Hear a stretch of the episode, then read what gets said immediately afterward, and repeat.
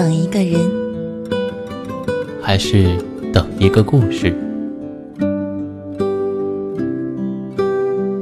这里是，这里是，这里是，这里是暖与温存。嗨，我是冰城小小，今晚和您分享的文章是《十四年等来的爱情》，作者永飞。我在文学论坛上有个好友，文辞犀利，但性格开朗，我很欣赏他的直率，因为我们都是山东人，而且相距不远。于是，在认识他四年多以后。我突发奇想，要到他的家乡泰安拜访他。他的笔名叫泰山岩石，真名叫赵岩，真够懒的。我们见面的时候，很容易就认出了对方。作为他的好哥们儿，我为他做过不少事情，比如帮他的女朋友写情书。他的杂文非常棒，但情书却是短板。不是文笔过不去，而是心理素质过不去。那些在我看来很平常的情话，在他那里就成了肉麻的代名词。然而，我还是很欣赏他的。有一种友谊叫君子交。于是。我免费指导了他两年多的情书，帮他给女朋友选生日礼物，我甚至写了一首情歌给他，让他唱给他的女神。结果当然是不了了之。赵岩的恋爱史很简单，大学的时候爱上了女同学，那个女同学是内蒙古人。于是他跟着那个女孩去了呼伦贝尔大草原，在那里工作。而七年之后，他们因为双方家长的反对而和平分手。赵岩没有母亲，他的父亲不肯离开泰安的每一寸山山水水，而他的女朋友是独生女。他的父母当然也不想离开自己一直居住的草原。爱情在现实面前低下了头，失去爱情的人也不可避免的受了伤。于是，这位老兄在一场七年的恋爱长跑之后，对爱情敬而远之。他不去主动追求任何一个女孩子。也不去相亲，就这样，七年又过去了。赵岩此时已经三十几岁了，他的父亲很着急，但也无可奈何。直到有一天，论坛的版主谈到了一个女孩，是个心理杂志的撰稿人，因为十七岁的时候出过车祸，她只能坐在轮椅上。已经十二年了，不知道是缘还是劫，我的这个哥们儿莫名其妙的就去见了这个女孩，然后他就彻底陷下去了。我不知道他有没有后悔那个冲动的会面，但他就是一眼沦陷了。于是我惊恐的在论坛上看到他。发表了一首又一首的情诗，最后还发展到了最难写的十四行诗。一开始，我以为他在抽风，但他在电话里跟我絮叨了一个小时他对这个女孩子的感觉之后，我相信了。原来是一个渴望爱情的人再一次遇到了爱情，那就没什么好说的。大胆的追求吧。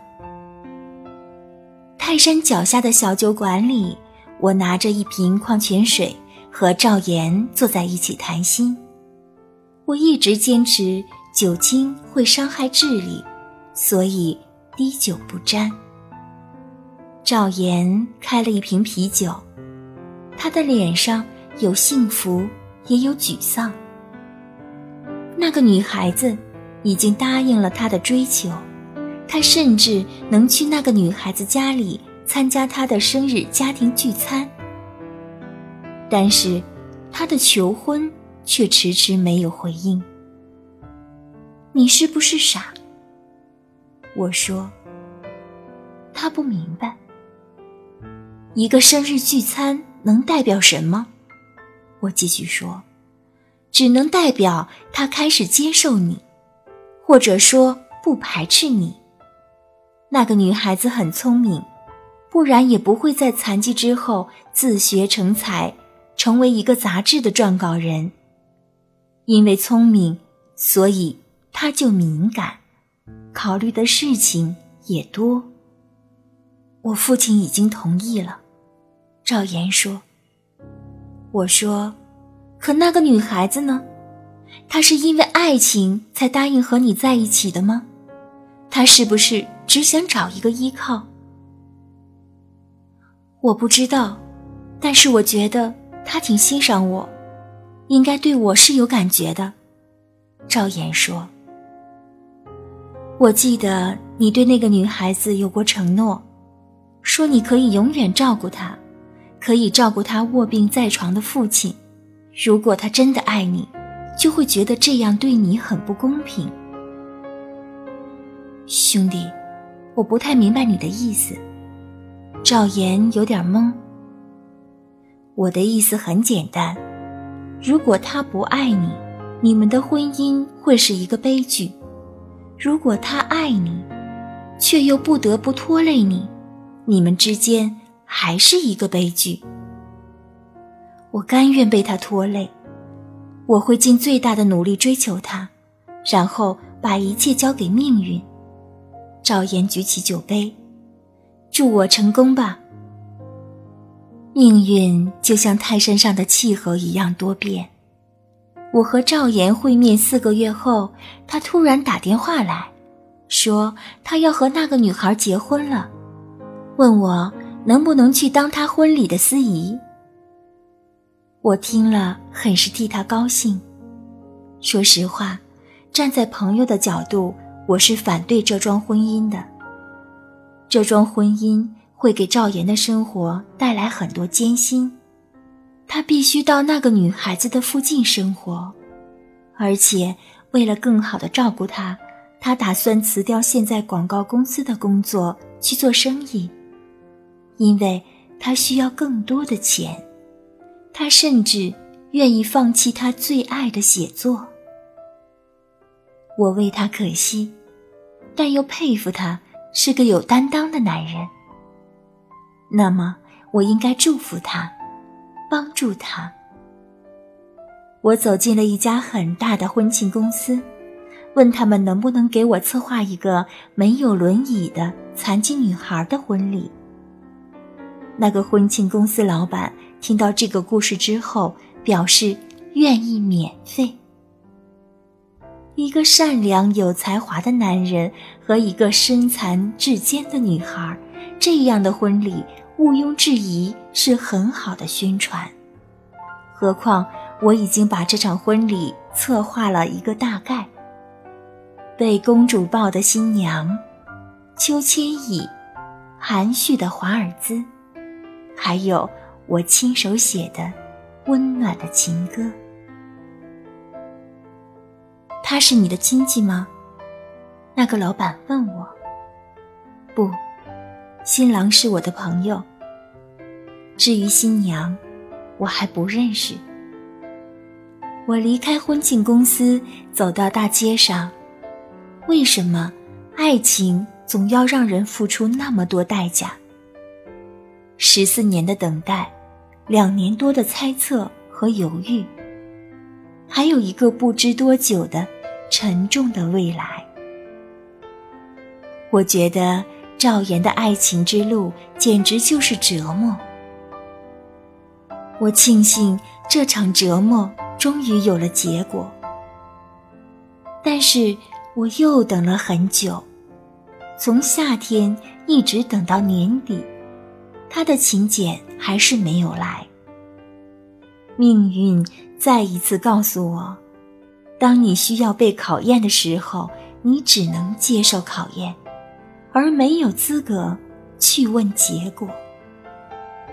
那个聪明又不幸的女孩子在婚礼前夕反悔了，也许是因为她很善良，也许是因为她的自尊心太强。反正婚礼没有了，我很担心赵岩会想不开，于是周末乘车去了济南。他已经从青岛的广告公司辞职，在济南做生意。赵岩做的是水果批发生意。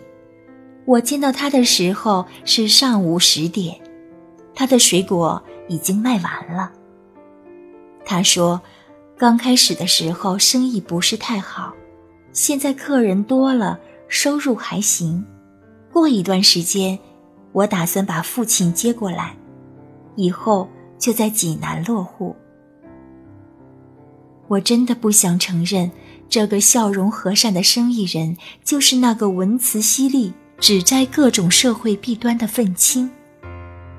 时间或者命运，让他的生活走到了另一条线上。我想给他更大的安全感。对那个女孩子，赵岩没有一丝埋怨。原来他从来都没有放弃。因为爱，所以他改变了自己。但是我不知道这样的改变对他来说是不是悲剧的开始。当一个女孩子因为欣赏你的才华和你在一起，但是你最后只能给她面包，这样的爱情能走得远吗？我不知道，司仪的位置我会给你留着。赵岩依着他的小货车，满足的笑。那一刻，我感慨命运的奇妙。两个七年间，赵岩走过了热恋，也走过了孤独。也许这就是他命中注定的生活。让他花了十四年的时间走到了那个女孩身边，那是他的终点站。而我希望那个终点站的名字叫做爱情。到了这里，我们本期的节目也接近了尾声。今晚和您分享的文章是《十四年等来的爱情》，作者永飞。喜欢我们节目的听众朋友们，可以点击节目下方的订阅，关注我们的微信公众号“深夜众生相”，转发到朋友圈，让更多的人认识我们。同时，我们也欢迎大家诉说自己的故事，用我们的声音来记录下你的人生。我是冰城小小，大家晚安，我们下期节目再见。